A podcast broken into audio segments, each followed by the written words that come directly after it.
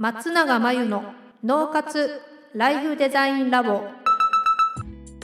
松永真由の脳活ライフデザインラボをお聞きの皆さんこんにちは。メンタルコーチの松永です。この番組では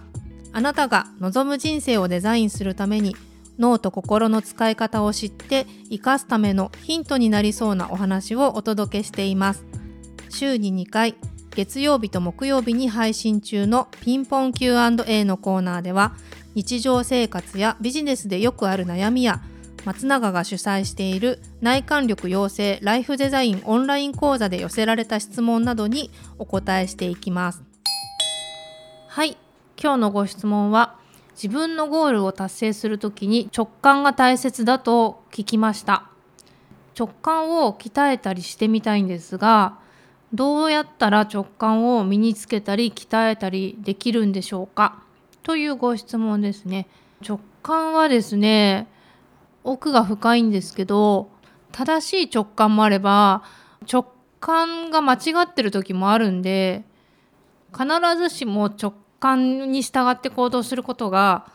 うん、大事なわけではないんですよね。ただそうは言っても直感を鍛えたいっていうことだと例えば私たちが、えー、レストランに入って直感的にこれがいいって最初に思ったとしてもねその後になんだかんだいろいろ見てあっちにしようかなこっちにしようかなって悩んででも一番最初にこれがいいと思ったものに戻るってことよくあると思うんですよ。なのでレストランでメニュー決める時とかもそうなんですけど最初にこれだって思ったものってまあそれが直感なんですけどそこで決めてくっていう癖をつける、まあ、練習をしてみる。っていうのは一つおすすめなのと本当に時間をかけて悩まなきゃいけないこととか時間を置いて自分の気持ちを確認しなきゃいけないこととか即決しない方が身のためのことっていうのもたくさんあるんですけどそうじゃないものに関してはどうせ最初に決めたものに戻るのでそこを拾えるように訓練していく。パッと直感で思い浮かんだことっていうのに気づいていくしかないんですね。でそのためにどうするかっていうと体の感覚に注意を向ける。目に入ってきてるもの耳に入ってくるもの。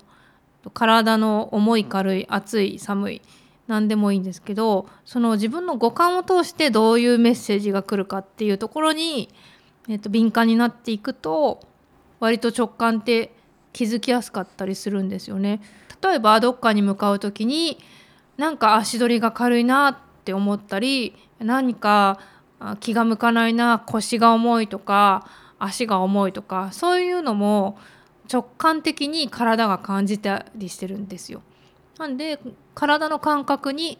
注意を向けてみるっていうのも直感を鍛えるにはおすすめかなと思います。ということで以上ピンポン Q&A のコーナーでした。